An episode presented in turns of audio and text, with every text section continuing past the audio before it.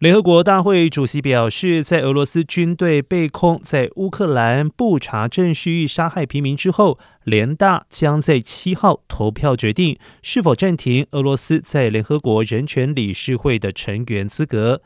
联合国大会主席发言人库比亚克表示，投票已经确认，将在七号上午十点进行。由于俄罗斯目前正处于联合国人权理事会三年任期的第二年，要将俄罗斯暂时从设在日内瓦的人权理事会除名，联合国大会一百九十三个会员国必须要有三分之二的票数通过才行。联合国大会只有一次将会员国踢出人权理事会的记录，那是在二零一一年三月一致性通过了将利比亚逐出。当时效忠利比亚领导人格达费的军队暴力镇压抗议者。